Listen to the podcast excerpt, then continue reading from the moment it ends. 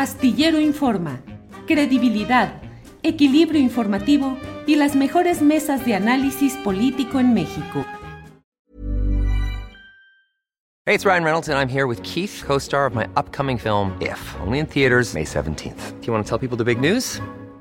All right, I'll do it. Sign up now and you'll get unlimited for $15 a month in six months of Paramount Plus Essential Plan on us. Mintmobile.com slash switch. Upfront payment of $45 equivalent to $15 per month. Unlimited over 40 gigabytes per month. Face lower speeds. Videos at 480p. Active Mint customers by 531.24 get six months of Paramount Plus Essential Plan. Auto renews after six months. Offer ends May 31st, 2024. Separate Paramount Plus registration required. Terms and conditions apply if rated PG. One size fits all seemed like a good idea for clothes. Nice dress. Uh, it's a it's a t-shirt until you tried it on. Same goes for your healthcare. That's why United Healthcare offers a variety of flexible, budget friendly coverage for medical, vision, dental, and more. So, whether you're between jobs, coming off a parent's plan, or even missed open enrollment, you can find the plan that fits you best. Find out more about United Healthcare coverage at uh1.com. That's uh1.com. Listo. Así es que está Manu Ureste. Manu, buenas tardes. ¿Qué tal, Julio? Buenas tardes. Un gusto estar aquí contigo y con tu auditorio. Gracias. Arturo Ángel, buenas tardes. Hola, Julio. No, un gustazo estar con ustedes. Muy buenas tardes a ti y a todo tu auditorio. Gracias. Cedric Graciel, gracias. Buenas tardes. Igualmente, Julio. Buenas tardes y también muchas gracias por la invitación. Bueno, al contrario, créanme que ustedes saben que a los que nos dedicamos a estos menesteres nos llegan diferentes libros, eh, literatura, reportajes, ensayos, todo. Y bueno, pues uno lee lo que se puede y otras cosas. No, la verdad es que he leído con mucho interés este libro, lo he estado eh, al detalle porque pues me parece que revela cosas muy eh, preocupantes y que deberían estar en el ánimo social, el denunciar, el exhibir, el darle seguimiento a estos hechos.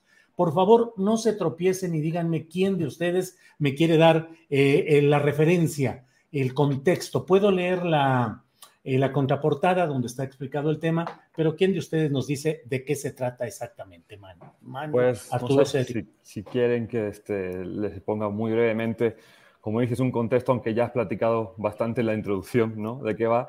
Bueno, pues el caso Viuda Negra eh, arranca, las páginas del caso Viuda Negra arranca con un brutal homicidio, un brutal y lamentable asesinato de Isaac Gamboa, un muy alto funcionario de la Secretaría de Hacienda de Luis Videgaray en el gobierno de Peña Nieto. Y además también el brutal homicidio pues, de sus familiares, de sus este, hermanos, su hermana y de su madre, en un caso, como digo, la verdad, pues escalofriante. ¿no? Eh, esto es lo que, el inicio, ¿no? así se va a situar el lector nada más a abrir las páginas del caso Viuda Negra, pero eh, lo que documentamos y como bien decías, aunque puede parecer un libro de ficción, puede parecer una novela negra, un thriller policíaco, es una obra periodística, 100% periodística, documentada, que nos llevó como un año de investigaciones. Este, eh, lo que, digamos, empezamos a investigar una vez que se cometió este brutal homicidio es qué, qué hay detrás, qué, qué había, qué se escondía detrás de este caso tan siniestro y lo que fuimos documentando y revelando es que además del asesinato, pues hay toda una trama de corrupción que, este, que afecta a uno de los principales eh, operadores en, el gobierno de, Peña Nieto, que implica en múltiples empresas fantasma. Eh, estamos hablando de más de 5 mil millones de pesos en, en lavado de dinero. Eh, y bueno, ¿y quién era este personaje tan importante, Isaac Gamboa, tan desconocido al mismo tiempo? Pero era un personaje que incluso en varios eh, parte del libro, ¿no? Le decimos que es como el hombre que sabía demasiado, el hombre cuya firma podía abrir el chorro de recursos públicos eh, multimillonarios y cuál fue su implicación en casos de corrupción tan importantes en el sexenio pasado como Operación Zafiro y casos de corrupción que siguen vigentes, es decir, porque siguen impunes, siguen en la impunidad, la investigación todavía no ha concluido. Y bueno, esto es un poco, nada más añadir que, que aunque el, el, lector pueda escuchar que se trata de casos de corrupción, de desvío de dinero, empresas fantasmas, pues está contado de una forma, está narrado de una, de una forma que será uno de los grandes retos que nos propusimos mis compañeros y yo, que fuera atractiva, que fuera que se leyera rápido, que se leyera como casi una novela de detectives, aunque insisto, pues es una obra 100% periodística. Y eso creo que es un poco el panorama que se va a encontrar el lector en este libro. Gracias, Manu. Arturo Ángel, tú has escrito sobre varios de los asuntos de corrupción en diferentes gobiernos eh, te has eh, especializado, tienes mucha información y la visión de los asuntos judiciales relacionados con temas políticos, de corrupción, de abuso de poder. ¿Qué ofrece este libro a diferencia de otros, Arturo Ángel? Sí, pues, te, diría, Julio, de nuevo saludando al auditorio, que, a ver, una cosa que nos llamó mucho la atención de este caso, más allá de la violencia brutal con la que fue cometido, es que rápido se murió o pasó desapercibido que la víctima eh, de este brutal crimen, pues era nada más y nada menos que un hombre muy cercano a las eh, redes eh, de corrupción que operaron en el sexenio pasado, a, este entramado, a este mecanismo, déjame decirlo así, mediante el cual miles de millones de pesos y la verdad es que luego ya pierde sentido cuando hablamos de estas cantidades, este, porque es dinero que yo creo que en la vida podríamos ni siquiera imaginarlo junto, ¿no?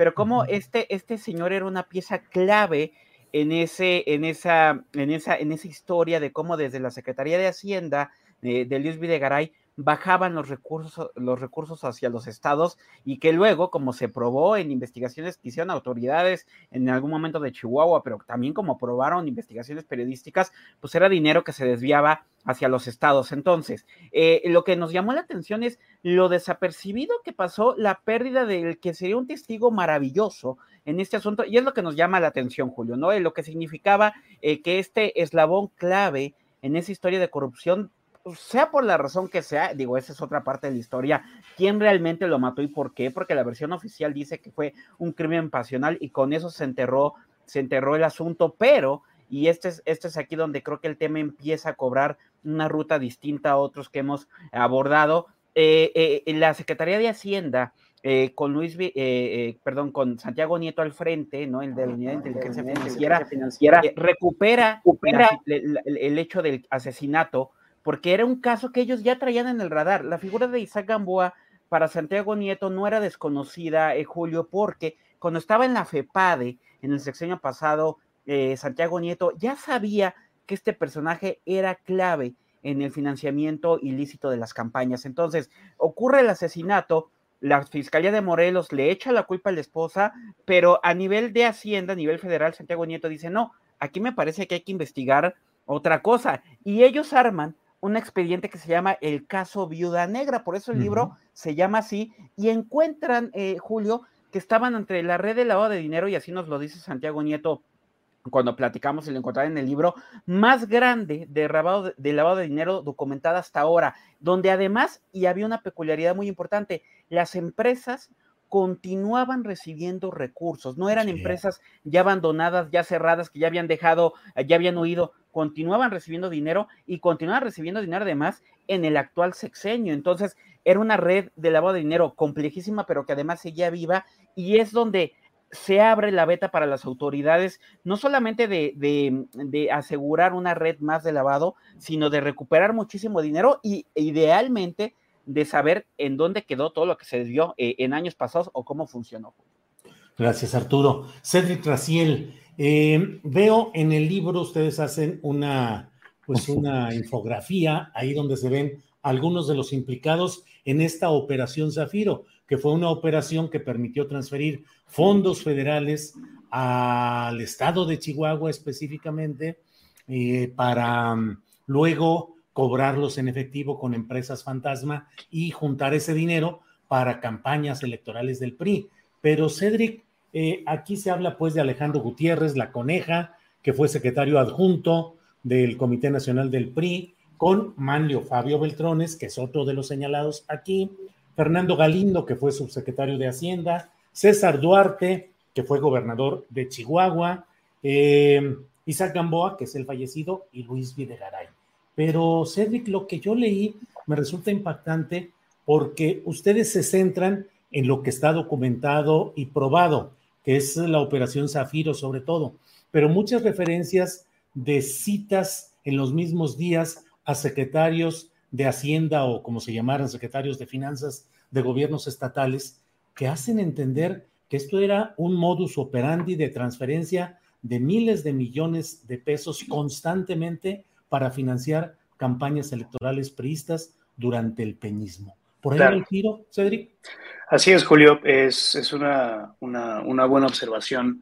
Eh, nosotros tuvimos la, fortuna de obtener las, la lista de ingresos eh, de visitas que hubo a la oficina de Isaac Gamboa durante todo el sexenio de Peña Nieto. Eh, son, nos, nos, costó, por cierto, bastante batalla obtenerlos porque uno pensaría que la Secretaría de Hacienda de este gobierno estaría más, más digamos, más dispuesta, más presta a darnos acceso a información sobre casos de corrupción del pasado, pero pues no es así. Nos costó bastante trabajo acceder a esta lista de, de visitas y es un documento muy relevante porque vino a confirmarnos lo que teníamos solamente como entrevistas, como dichos de algunos de los involucrados, que nos decían que la pasarela de secretarios de finanzas estatales a la oficina de Gamboa para suscribir estos, este tipo de convenios, pues era, era una, una realidad y que era muy frecuente.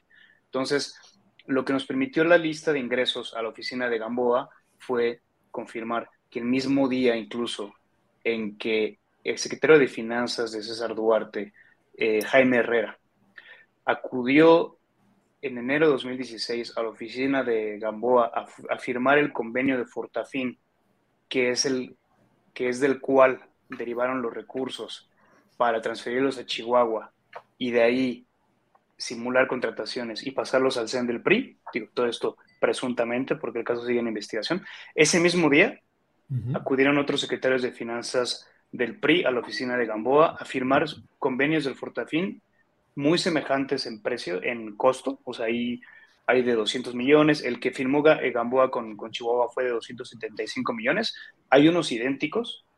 Eh, el día en que fue a firmar este eh, Jaime Herrera, secretario de Finanzas de Duarte, acudieron otros, el día anterior acudieron otros secretarios de Finanzas, dos días anteriores también, dos días después también, entonces esto básicamente nos demostraba que, o nos haría pensar que la suscripción de estos convenios era básicamente una cosa casi que de maquila, ¿no? O sea, eran un convenio que se apalabraba antes entre eh, Alejandro Gutiérrez, la coneja, eh, emisario de Beltrones, y los secretarios de finanzas de los estados, por supuesto, según lo que nos cuentan nuestras fuentes, con el conocimiento y consentimiento del gobernador en turno, ¿no? O sea, era como básicamente una plática apalabrada, digamos, un acuerdo apalabrado entre el gobernador en turno y el, y el, dirigente del PRI entonces, que finalmente terminaban concretando este, él, quien era identificado como el operador financiero de, de, de, Betrones, Alejandro Gutiérrez, y el secretario de Finanzas del Estado en cuestión. Insisto, en su mayoría eran, eran este, estados gobernados por el PRI.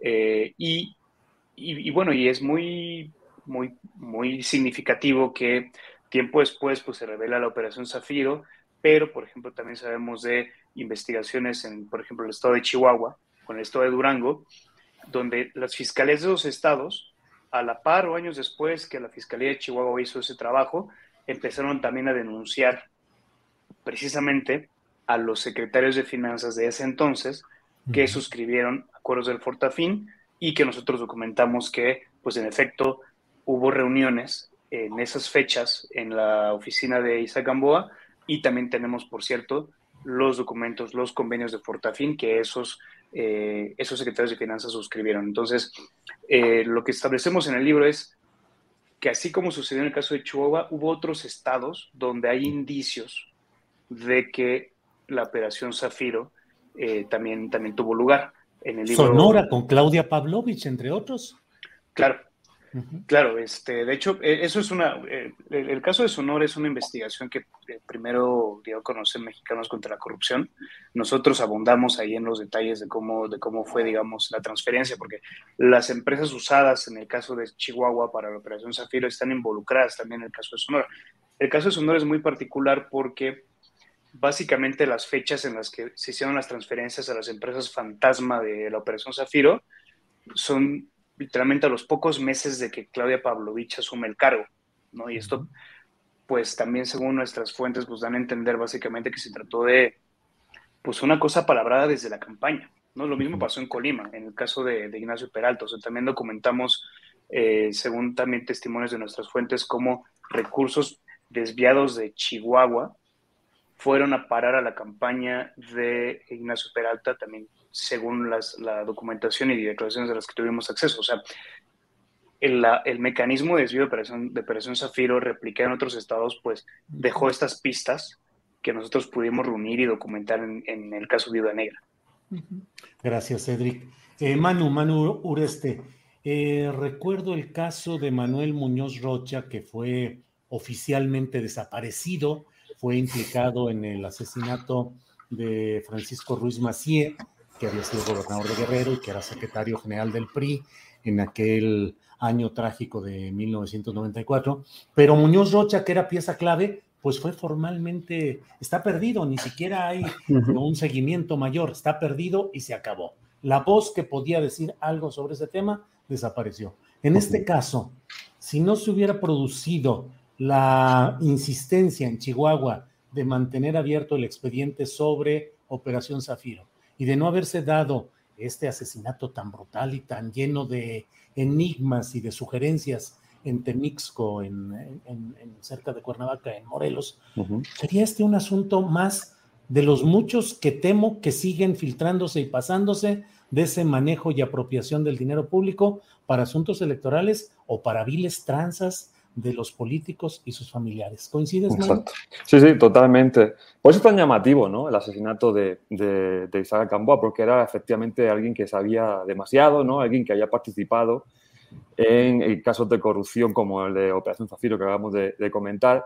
Y por ello, pues, eh, digamos, está este, este halo de, misterio, ¿no? Que incluso nosotros cuando escribimos el, el libro estuvimos durante todo el tiempo debatiendo, ¿no? Realmente hay elementos para sospechar que fue un asunto pasional, que la esposa, la viuda de Isaac Gamboa mandó a matarlo, sí, pero también es cierto que hay este, pues, muchos elementos que harían suponer que a mucha gente en el poder, sobre todo en el sexenio pasado, pues le convino mucho este, este silencio para siempre de un, de un personaje involucrado en, en, casos de corrupción tan importantes y que les convino mucho, ¿no? Su desaparición para siempre. Por lo tanto, digamos, eh, el lector va a ir fluyendo constantemente entre estas dos ideas, ¿no? Este, son casi dos libros en uno, ¿no? el, tema del homicidio y, digamos, la línea de investigación que, que, sobre todo sostiene la Fiscalía de Morelos, que es la que está investigando actualmente todavía eh, el homicidio, que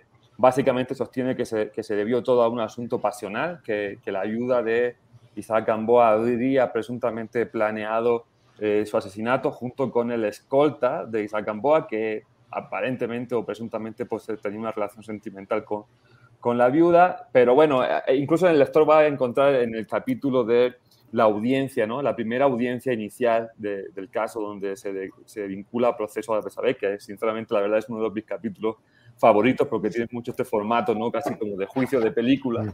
este, pero ahí se va a exponer también mucho eh, las inconsistencias que hay en esa investigación que apuntan hacia un móvil pasional y que dejan muchas dudas abiertas si realmente todo se debió a esto, a un asunto de celos, de quererse quedar con el imperio inmobiliario y billonario que había construido Isaac Gamboa presuntamente a partir de esta tarea de moches, de cobrar moches en los estados a cambio de enviar eh, recursos, o si bueno, deja esta puerta abierta que, eh, bueno, en la Fiscalía de Chihuahua, ¿no? Como bien decías, incluso ahí, cuando le comentábamos esta hipótesis de la Fiscalía de Morelos del asunto pasional, pues mucha gente se extrañaba, ¿no? Nos decían, bueno, es que parece demasiado conveniente esa, esa hipótesis para... Selling a little or a lot? Shopify helps you do your thing however you cha-ching. Shopify is the global commerce platform that helps you sell at every stage of your business. From the launch your online shop stage to the first real life store stage, all the way to the did we just hit a million orders stage. Shopify is there to help you grow. Shopify helps you turn browsers into buyers with the internet's best converting checkout. 36% better on average compared to other leading commerce platforms because businesses that grow grow with Shopify. Get a $1 per month trial period at shopify.com/work. shopify.com/work. I'm Sandra, and I'm just the professional your small business was looking for, but you didn't hire me because you didn't use LinkedIn Jobs. LinkedIn has professionals you can't find anywhere else, including those who aren't actively looking for a new job but might be open to the perfect role, like me. In a given month, over 70% of LinkedIn users don't visit other leading job sites. So if you're not looking on LinkedIn, you'll miss out on great candidates like Sandra. Start hiring professionals like a professional. Post your free job on linkedin.com/people today. Pues eso, no querer investigar o darle carpetazo a un asunto tan importante como fue Operación Zafiro, Zafiro y donde jugó un, pa un papel tan importante y tan clave Isaac Gamboa. Por lo tanto, bueno, pues el caso sigue ahí, digamos, en la impunidad y por eso también un poco la intención de publicar este libro, ¿no? De, de, de, exponer lo que se sabe a día de hoy, todas las hipótesis que hay a día de hoy, la investigación que hicimos detrás de, esa, de, ese, de ese tema, las investigaciones que también hicieron las autoridades federales, incluso actuales, ¿no? Del sistema actual. Y sobre todo, pues para seguir poniendo el dedo en el renglón de que es un caso inacabado, tanto el del homicidio como el de Operación Zafiro, que sigue pues, este, pues en la impunidad, porque todavía no sabemos muy bien, eh, bien quién estuvo detrás, quiénes fueron los cerebros, las mentes maestras de, de esta forma de desviar recursos públicos a, a, al PRI en los estados, ¿no? Gracias, Manu. Eh, Arturo Ángel, en el epílogo del libro, ustedes dan tres botones de muestra, dicen para dimensionar lo ocurrido en la gestión del poderoso exsecretario de Hacienda, Luis Videgaray, uh -huh. que desde mi punto de vista, y lo digo para el público que nos está siguiendo, pues creo que es el personaje central y el sobre quien recaen, pues eh, no solo las sospechas, sino muchos de los hechos que aquí se narran tienen como punto de convergencia de intereses y de manejo político a Luis Videgaray Caso. Pero ustedes dicen tres botones de muestra para dimensionar lo ocurrido en la gestión de Videgaray. Odebrecht, eh, la estafa maestra y eh, los casos, por ejemplo, de lo que tú conoces muy bien, Arturo, que es las empresas fantasma en Veracruz. Tres casos que finalmente, ¿qué? Virtualmente en la impunidad, virtualmente no se va avanzando en la procuración de justicia en esos temas, Arturo? Eh, exactamente, eh, esa, es la, esa es la cosa, Julio. Yo creo que por eso es lo atractivo. Digo, a ver, eh, hablar de impunidad en México ya creo que pues lo sí. hemos dicho tantas veces, ¿no? Eh, ya hasta nos agota, honestamente, te diría, ¿no? Estamos tan cansados de abundar. Pero sin embargo, por otro lado, creo que es una cosa en la que no deberíamos dejar de insistir. Y de ahí que creo lo relevante de esta historia, Julio, porque sí estoy convencido, y la gente con la que hablamos y entrevistamos en el libro eh, nos lo dicen, que, este asunto en particular, aun con la pérdida de, una, un, personaje clave, eh, hay las hebras y las pistas suficientes para tratar de desamarañar toda esa madeja, ¿no? Porque finalmente, pues tenemos el asunto de Odebrecht, ahí está eh, Emilio Lozoya y dijo un montón de cosas, pero pues se quedaron en dichos y el señor sigue ahí en la cárcel, eh, por cierto, sigue en la cárcel más bien por haber ido a comer o a cenar ahí a Polanco y dejarse fotografía, que por otro caso, honestamente, ¿no? Y tenemos estos otros casos, ¿no? De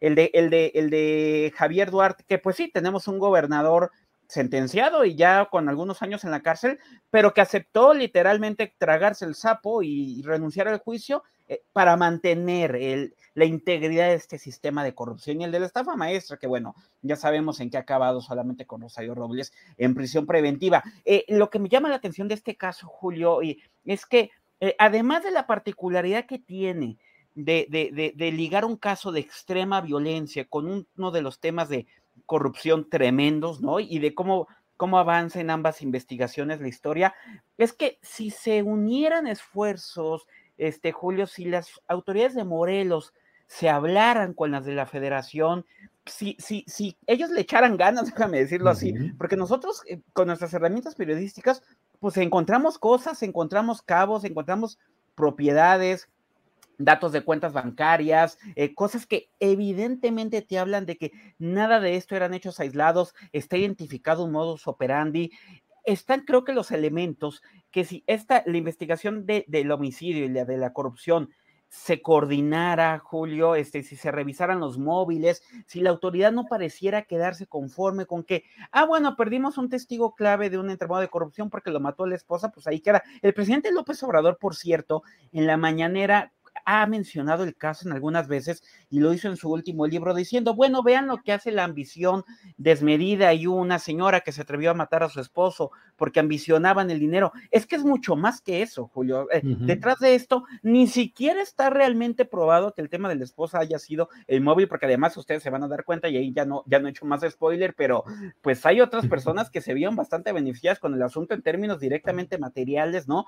Pero insisto, si se escalara más allá de visión, creo que aquí está la oportunidad perfecta para desenredar toda esa madeja de casos que acabamos de hablar, pero por supuesto se necesita que quieran hacerlo. Gracias, Arturo Ángel. Cedric Raciel, lo que menciona Arturo, pues forma parte de lo que sucede y lamentamos en momentos como estos, en los cuales, pues, ¿por qué no hablar? ¿Por qué no echarle ganas a la Fiscalía de Morelos, un estado gobernado formalmente por una alianza en la que está Morena, y el gobierno federal de Morena y la Fiscalía General de la República, en fin. Pero fíjate que incluso en algún momento yo leí declaraciones y las comenté en mi columna astillero, en las cuales mencionaba la extrañeza que me producía que la entonces presidenta nacional de Morena, Jade Kolpolemsky, dijera que Alejandro Gutiérrez, la coneja, que había sido secretario adjunto en el Comité Nacional de Mario Fabio y el operador específico de este asunto de la Operación Zafiro, que dijera que era un rehén político, que era un preso político y que Corral sacaba dinero. En alguna ocasión dijo que había sacado 770 millones de pesos del erario federal, que eran participaciones, merced a la utilización de ese preso político o rehén. ¿Cómo se confunden y cómo puede suceder pues que la presidenta de un partido que propone la regeneración nacional considera preso político a la coneja Alejandro Gutiérrez, a Mario Fabio Beltrones en, ascenso en esa pirámide y al propio Luis Videgaray eventualmente. Cedric, ¿qué opinas? Ah, bueno, ¿qué te digo?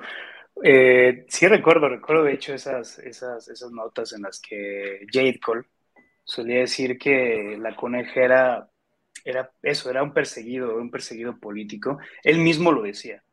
O sea, aparte de la estrategia con la que la coneja logró básicamente pues ir tumbando este caso, este, era decir que él era preso político, que lo torturaban allí en, el, en, Chihuahua y demás.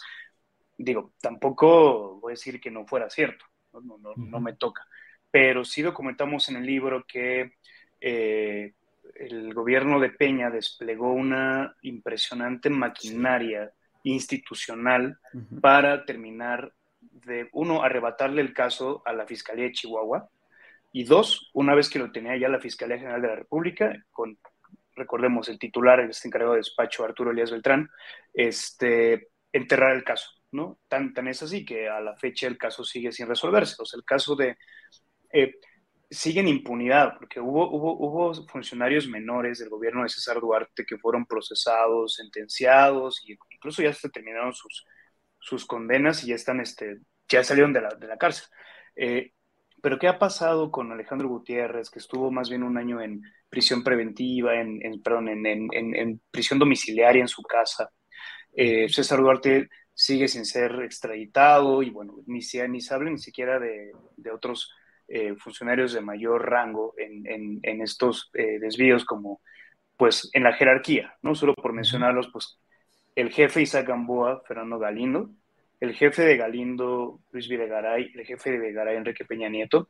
Eh, hay un montón de indicios que nos hacen suponer que un desvío tan orquestado, que, que toca tantas bandas federales, estatales, partidistas, en varios estados, no se pudo dar a las espaldas de estos mayores, eh, estos, estos, eh, estos mayores rangos, ¿no? O sea, suponer que un, por muy poderoso que fuera esa Gamboa, que lo era, que él pudiera sencillamente eh, a su voluntad, a, como, a su propio criterio decidir a qué estado le daba más o cuál menos, este, con quién había que hacer el desvío de dinero, qué empresas fachada poner y demás. Eso es bastante ilógico que, que, esta cosa pudiera pasar a espaldas de, de, los jefes de Gamboa. Eh, pero, y, algo en lo que insistimos mucho en el libro es en documentar puntualmente cuáles fueron las estrategias institucionales que desde el gobierno, en, una, en un cruce de bandas ahí de la Fiscalía General de la República, jueces federales, incluidos ministros de la Corte, eh, que terminaron por arrebatarle la competencia a la Fiscalía de Chihuahua para investigar el caso. Una, por si hay que decirlo, que la Fiscalía estaba teniendo avances y estaba, según nos cuentan fiscales involucrados en el caso, eh, en la investigación, pues seguramente hubiera llegado el momento de llamar a Isaac Gamboa a rendir cuentas, a rendir una declaración, porque Isaac Gamboa fue mencionado explícitamente por testigos colaboradores de los desvíos eh, y sencillamente se le acabó el tiempo, digamos, a la Fiscalía de Chihuahua y también se le acabó el tiempo a Isaac Gamboa, ¿no? Eh, pero bueno, es, es, es, es, importante decir, documentar cómo, cómo un gobierno despliega un esfuerzo de verdad que tremendo para, para pues, terminar por sofocar, sofocar un caso de corrupción al más alto nivel. Gracias, Cedric Graciel. Llevamos 30 minutitos de plática que se ha ido como agua, pero el tema lo vale. Nos queda, ya estamos en la parte final, nos quedan unos dos, tres minutitos para cada cual y aprovecho para plantearles preguntas muy concretas en espera de una respuesta también así concreta. Manu Ureste, en el libro, ya al final, en el epílogo, uno de los eh, eh, capítulos, una de las partes dice, Videgaray, presunto culpable, y te lo pregunto, mano, ¿presunto culpable? es una pregunta muy difícil de decir sí o no. Eh, evidentemente, creo que, que es un personaje a investigar fundamental y que no está siendo investigado. Entonces, creo que que este libro también pone las bases para este, ampliar las investigaciones y, bueno, pues él desde luego que es un personaje clave que en la actualidad pues sabemos que ni siquiera está aquí respondiendo absolutamente nada y bueno, pues creo que la, Fiscalía tiene, tiene mucho trabajo por delante y aquí hay este, muchas bases para seguir investigando. Gracias, Manu Ureste. Em, Arturo Ángel, en la parte final dicen ustedes, con eso cierran ¿Pueden desaparecer 250 mil millones de pesos sin que haya consecuencias?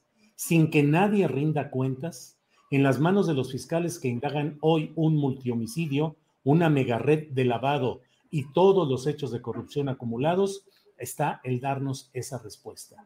El tiempo en el actual sexenio para ello parece estarse acabando. Punto final.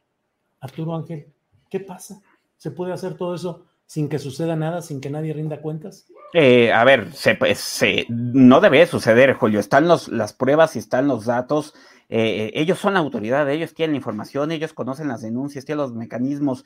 No debería de ser así, pues, ¿no? cuando hablamos de que quedan dos, dos, años, pues sí, es que lo que parecía ser una, un trabajo muy ambicioso de investigación para desenmarañar la enorme corrupción del sexenio pasado, hemos visto cómo eh, lamentablemente parece irse diluyendo y justamente por eso creemos tan oportuno que se conozca esta historia, porque esta historia no se ha diluido, las pruebas están ahí, mataron sí a un testigo quien haya sido, pero, pero, pero eh, la información ahí está, el dinero ahí está, hay gente que puede aportar eh, mayor información. Entonces, creemos que, que, que, es un caso que se puede esclarecer, Julio, pero también sabemos, y nos lo dicen, que no se está avanzando lo suficiente y por eso creo que el tiempo se está acabando. Pero sin duda, eh, si quieren, estamos convencidos de que el tema se puede esclarecer. Gracias, Arturo Ángel. Eh, Cedric Raciel, termino esta plática con ustedes preguntando qué se puede hacer en concreto, o sea, cuáles son los caminos. Todavía hay expectativa de que se pueda resolver, se pueda castigar, porque finalmente, pues, eh, lo que se denuncia con una acción que ha sustraído al interés al pueblo mexicano 250 mil millones de pesos, pues requeriría una acción penal proporcional. ¿Qué se puede hacer? O definitivamente el paso del tiempo y el laberinto burocrático van enmarañando esto rumbo al cajón de los expedientes a los que se les da carpetazo, Cedric. Bueno, nosotros confiamos en que volver a poner sobre la mesa el tema es, eh, es un pasito en, en, avanzando en, la exigencia de justicia. Eh, mencionaba Arturo que, que, ciertamente estamos como colectivamente vacunados ya de los temas de, corrupción.